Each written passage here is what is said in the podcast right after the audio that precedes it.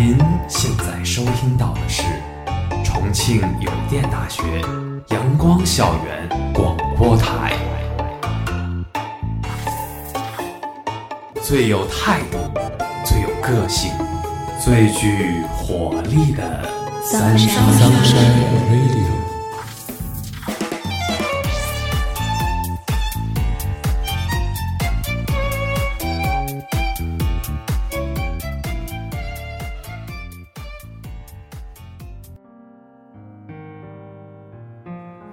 亲爱的听众朋友们，大家中午好，欢迎收听今天的阳光校园广播台，我是主播黎墨，我是主播日清。我们今天的节目是那些年我们追过的综艺。现代社会里，每一场的综艺节目似乎越来越偏向展露每个普通人的社会生活。令人心动的 offer 就是这样一档综艺。它围绕一些优秀的大学研究生作为刚入职场的小白律师适应实习生活来展开，社会生活和社会身份的转变，现实社会的残忍和理想与现实的差距，无一不使他们焦头烂额。尤其是上周被多数观众所支持和相信会逆袭的丁辉的离开，让人更加感受到了职场的残酷，许多人也情不自禁地为他流下了眼泪。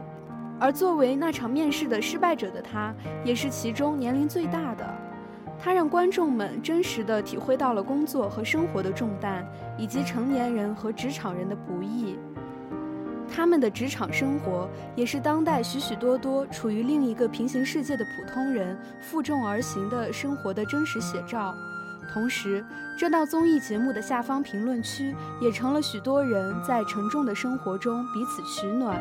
为像丁辉、像自己一样的，在没有高光的生活中挣扎拼搏的另一个平行世界的其他人加油打气。这档综艺节目让人看到了真实的职场，也成为了彼此袒露生活的一个房间，在某种程度上获取了同类人相持而行的力量。这也是这档综艺节目频频冲上热搜的一个重要原因。哎，李默。说到综艺呢，你最先浮现在脑海里的是什么呢？我其实已经很久没有看综艺了。如果要说的话，让我印象最深刻的应该是《天天向上》和《快乐大本营》了。我在很小的时候就已经看这两档节目了。《天天向上》每期都会邀请演艺明星和社会特色群体或者一些知名人士作为嘉宾参与访谈和表演。节目中主持人和嘉宾的言谈都比较随意自然，不会让人感到太过正式。其中最让我喜欢的是有“行走的百科全书”之称的汪涵老师，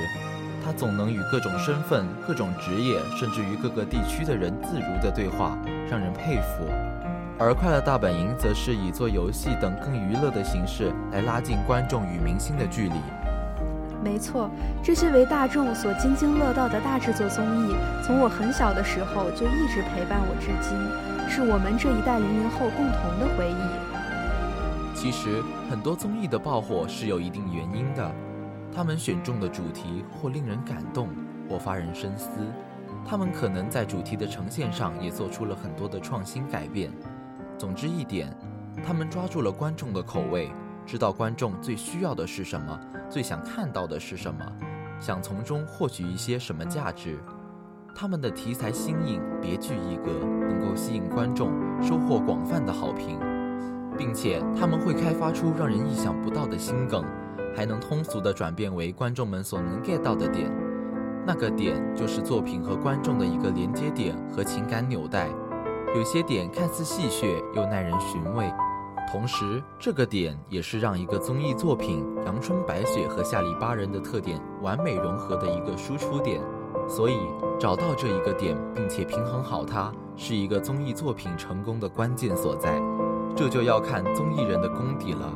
这就要掌握好火候，控制好那一个度，否则过满则溢，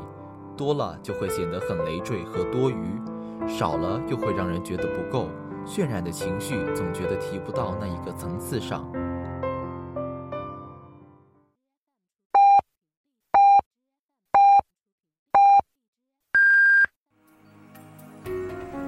现在是北京时间正午十二点整，您收听到的是重庆邮电大学阳光校园广播台。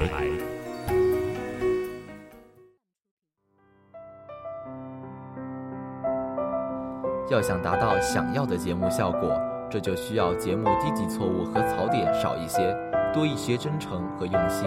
让一切显得刚刚好。这也是某种程度上的一种中庸之道。有很多的节目第一季确实很精彩，吸引了一大批粉丝和观众，第二季可能会因此尝到些许的甜头，可以少走些宣传方面的弯路。可能也正是因为它的流量与热度。一时间会吸引更多人的关注，但如果这时候节目口碑不如上一季，也会让无数的粉丝失望，失去它的优势，造成高开低走的现象。消费失掉了节目攒来的口碑后，节目最后的结果只能是在卖情怀，观众们也不一定会买账。但是也还是存在一个节目，可能会播很多季、很多期，却依旧经典，口碑一直在线的情况。这样的节目可以让大众看得过瘾，让大众有一种怀旧的情怀。而且，一个节目如果是一成不变的老套路和已经固化过时的老模板，观众也不一定会一直坚守。所以，那些让人一直活跃在屏幕前的节目，整体水平也不会差，肯定有它出类拔萃、值得让人称道的地方。它可能在某些方面微微创新，让人不亦乐乎。我认为这样的节目才能让观众心甘情愿地买账。《明星大侦探》这个节目抓住了观众的一种心理，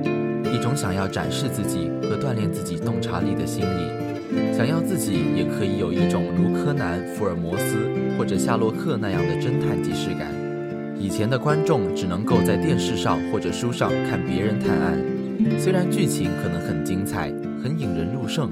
但是唯一一点。这种观众和侦探的连接不够紧密，把观众排除在了侦探圈之外，所以观众还是属于那种纯粹的观摩。对作案手法和犯罪的人，我们都是上帝视角。这种类型的节目就是那种当局者迷，旁观者清的情况。我们观众只能对于身在其中的人物表示我们对他或他探案能力高超的仰慕和佩服，而没能拥有和他们一样的推理动脑的过程。但是《明星大侦探》这种节目类型，它有剧情也有道具，使得观众能够一步一步跟着走，而我们也不比深陷其中的人了解知道的更多。我们都没有福尔摩斯探案的那种能力，只靠自己抓细节、想线索，也没有那种近乎被神化的侦探能力，这样就更真实，也让人觉得更亲切。不可否认，第一季永远是人们心中的白月光。《回答一九九八》，最后真相出来的感动，都是漂亮惹的祸，换脸脑洞的吓人。无忧客栈里微笑抑郁症的沉重，和遮住蒙娜丽莎的手拿开时心脏漏了一拍的感觉，这些很奇怪、很奇葩又很新颖的脑洞，无一不牵动着观众的心，乃至之后这些元素都变成了这档综艺节目的记忆点，也成为了观众们所怀念的东西。更有创新力的是，在这档综艺节目中，侦探也拥有身份角色去参与到剧情当中，有部分剧情也向经典致敬，重现了阿加莎、神探夏洛克等经典案件。这档综艺节目不仅有着犯案的各种问题，它还在一个沉重的案件上面增加了些许的喜剧效果，让明星嘉宾偶尔相互之间开开玩笑，互相挑逗，来舒缓节奏。是舒缓观众和嘉宾的一种精神压力，但随着剧情的一步步推进和发展，节奏感越来越强，紧扣心弦，让人紧绷着神经，认真地跟着案件现有的线索走。它不仅有普通综艺达到的那种效果，还有与观众的互动，让观众感觉受到重视，和明星嘉宾一起感受节目制造的各种诡谲气氛和恐怖气氛。和他们一起害怕，一起大笑，一起尖叫，因为人与人都一样，看到恐怖的东西和事情会有相似的反应。这种新颖的节目类型是靠观众和明星一起步步为营，找线索和漏洞，抓细节，然后将找到的线索整合，联想各种线索之间有什么共同点或者关系，建立起各个线索人物之间的联系，最终破案，找到凶手。怎么去拥有一道彩虹？怎么去拥抱一夏天的风？天上的星星，笑地上的人，总是不能懂，不能觉得足够。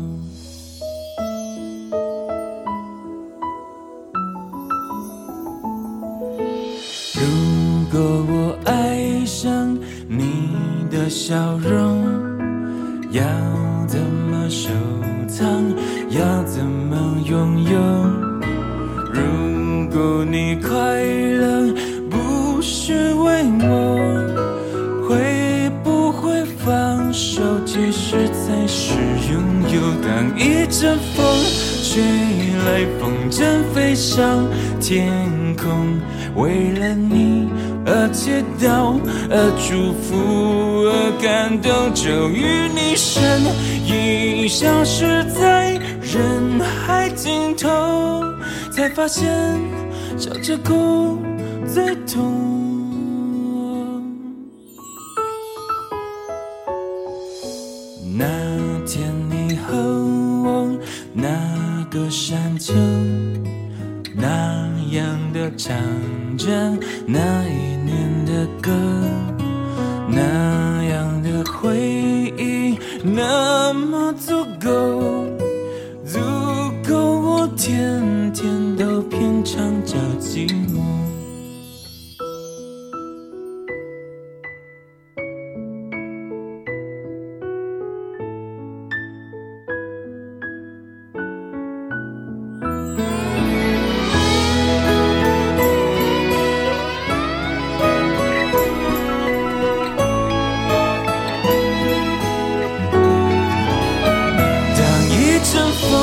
吹来，风筝飞上天空，为了你而祈祷，而祝福，而感动，终于你身影消失在人海尽头，才发现笑着哭最痛。当一阵风吹来，风筝飞上天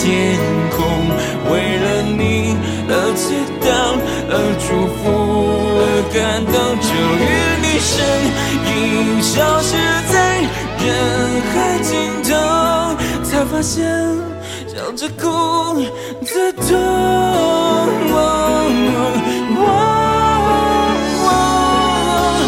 如果我爱上你的笑容，要怎么收藏？要怎么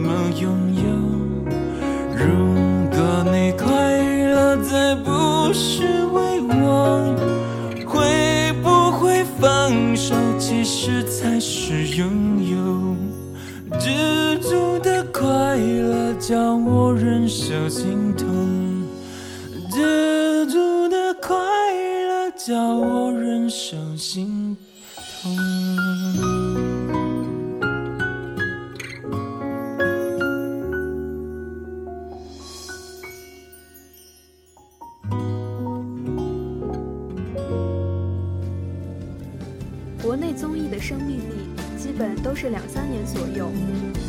水平也大多都是第一季是巅峰，随后水平便渐渐下滑。但偏偏《明星大侦探》豆瓣评分依旧保持在八点五分以上，最大的原因就是五季以来的原汁原味。对比其他综艺，《明星大侦探》虽然也有人员上的更替，但是灵魂人物撒贝宁和何炅一期也未曾缺席。而这也是《明星大侦探》五季以来能够收获忠实观众，并且评分还那么高的重要原因。其次就是节目的独特性，它以一个个的案件为主体，将每一个人物串联起来，案件的所有线索和现场的基本情况也都通通暴露在观众的面前，观众某种程度上参与进去。而这种烧脑特性的节目很少见。比较稀有的节目类型，往往更能吸引观众。这档节目的持续火爆，也少不了里面的常驻嘉宾的功劳。他们各种出乎意料的互动，更是锦上添花。在观众开动脑筋的同时，捧腹大笑，也冲淡了一些恐惧感。不仅有保留了观众所期待的原汁原味，而明侦的道具舞台布景也是一路在升级，更加的立体化和真实化。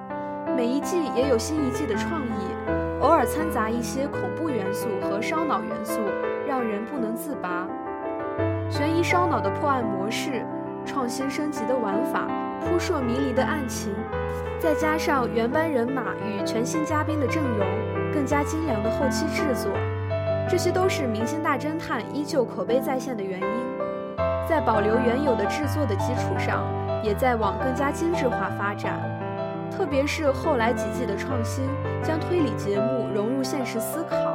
这部综艺更令人欣慰的地方，在于它不是纯粹的只是观众和明星的侦探游戏，它不是只在意综艺效果，更确切地说，找到凶手并不是它真正的意义所在。它的主题是凶手背后的作案动机，是一场侦探的游戏过后对于人性最深沉的反思，这才是它的精华。这也是它存在的意义，因为它给人们带来了价值。节目中，主人公们一起守捉归田园，为观众带来一幅自力更生、自给自足、温情待客、完美生态的生活画面。向往的生活分别推出了五季，分别是农夫篇、江南篇、江西篇和彩云篇。繁忙的都市生活给人们带来了压力与浮躁。有调查显示，近百分之四十点四的人都希望远离喧嚣，避开拥挤，渴望呼吸自然的空气，更多的关注自己，去寻找内心的声音。在向往的生活里，明星和嘉宾都是自己去田地采摘和搭炉灶，利用民居里仅有的传统生活用品过自给自足的生活。如果要有额外的需求，需要他们用相应的劳动来换取回报。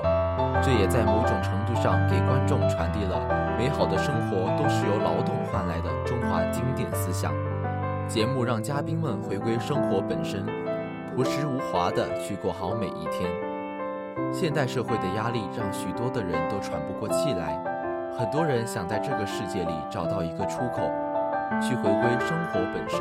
而不是被生活拖着走。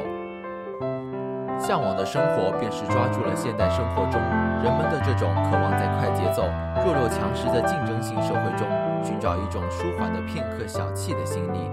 并且很真诚地把它展示在大众面前，让人们了解到生活本真的美好，让观众透过屏幕看到向往中的生活。向往的生活在众多竞技性真人秀中也算是一股清流。人们看多了户外真人秀类节目之后，也会出现片刻的审美疲劳，就更加渴望平淡真实的美。就像吃多了辣的东西，也会渴望一碗清汤、一杯水的味道一样。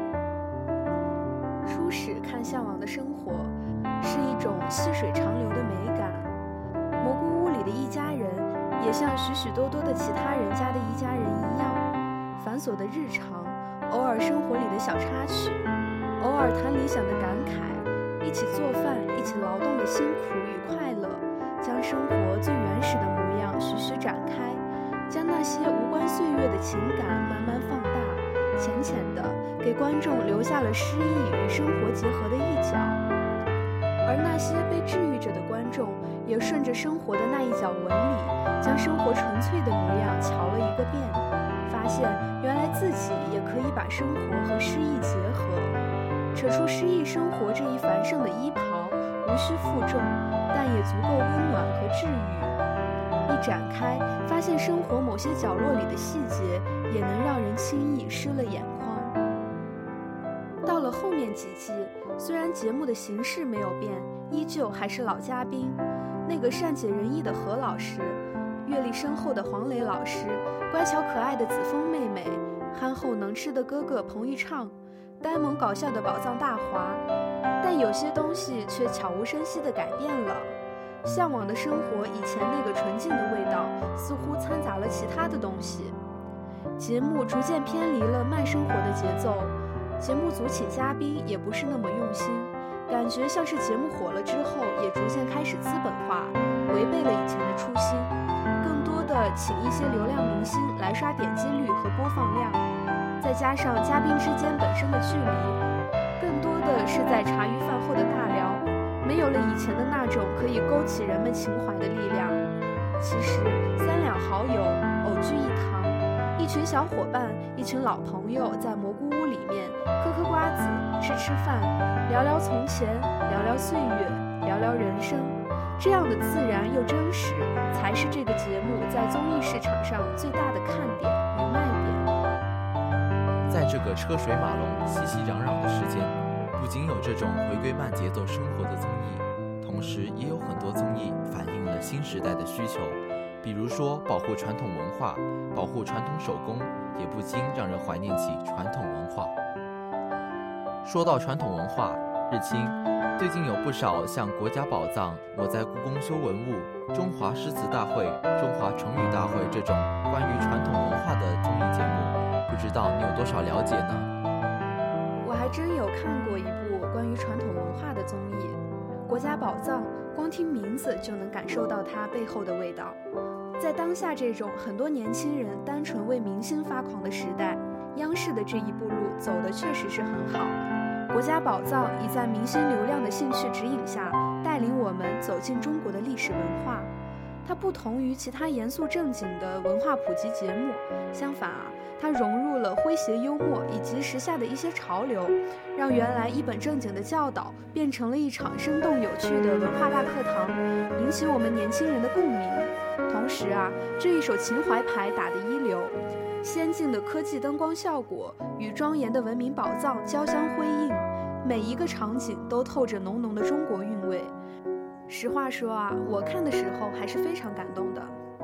我也看过一档让我感到很感动的综艺，叫《见字如面》。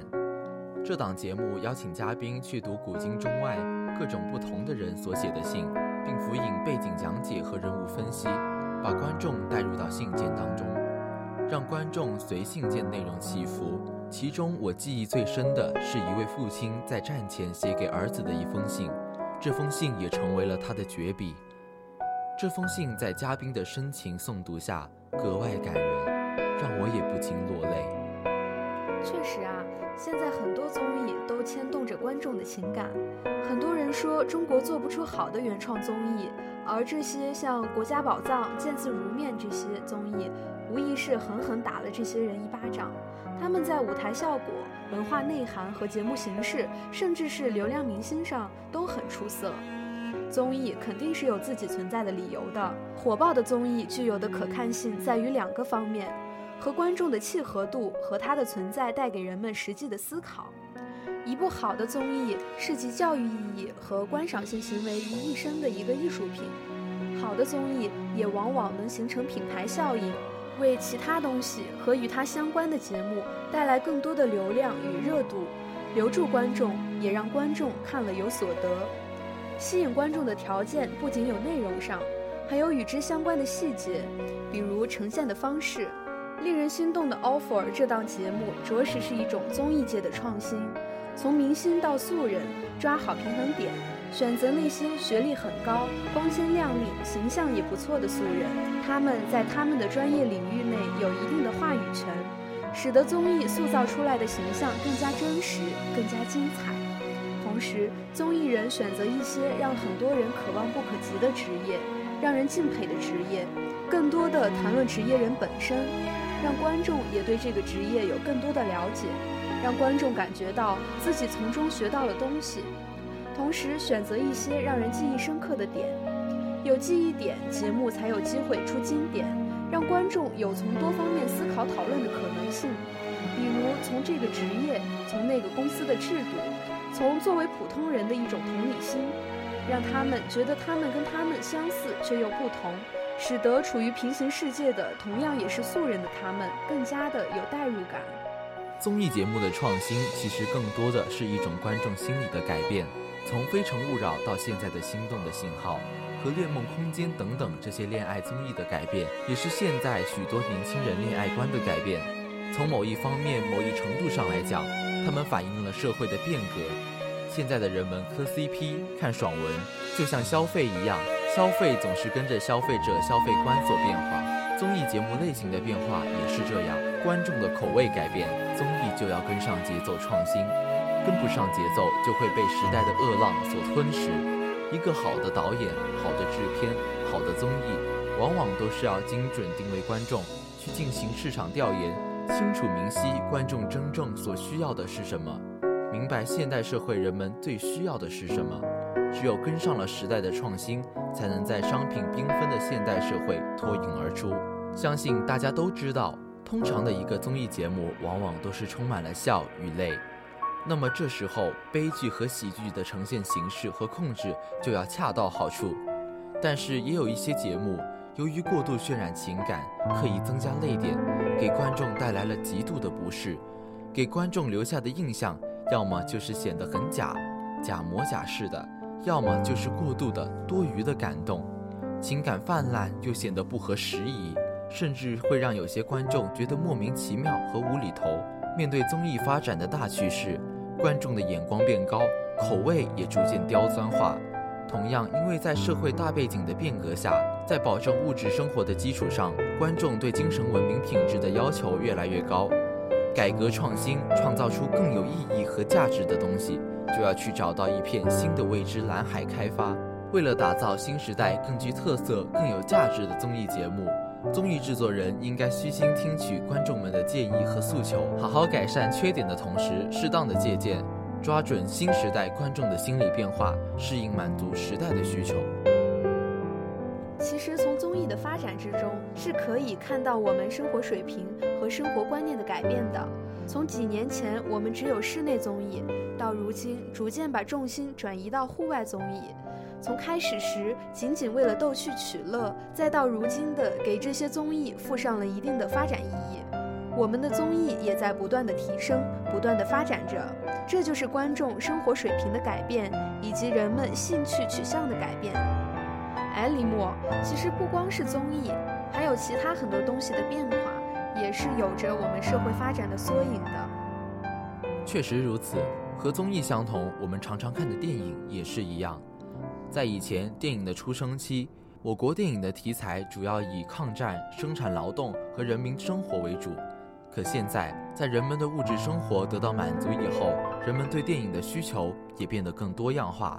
比如以爱情为题材。以冒险为题材，还有以人性为题材的不同的电影。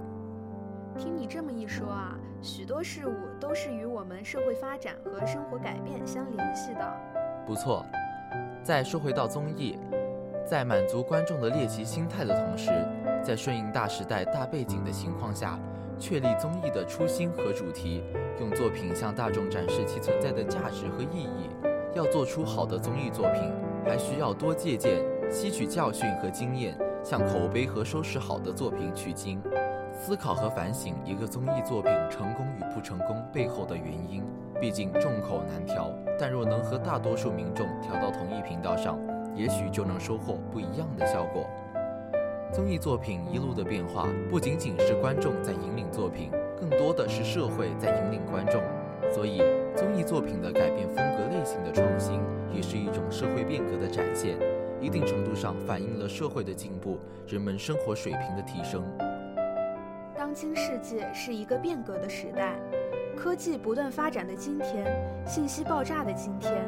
我们被许多强大的网络信息所震撼的同时，许多事情、许多方面都面临着更多的机遇和挑战。只有把握机遇，在潮流中勇往直前，勇于创新和发展，才能超越时代所给予我们的局限。跟随时代的步伐，就要有眼光和视野，从时代变化中吸收养分，抓住生活给我们的素材，才能够不辜负这个时代。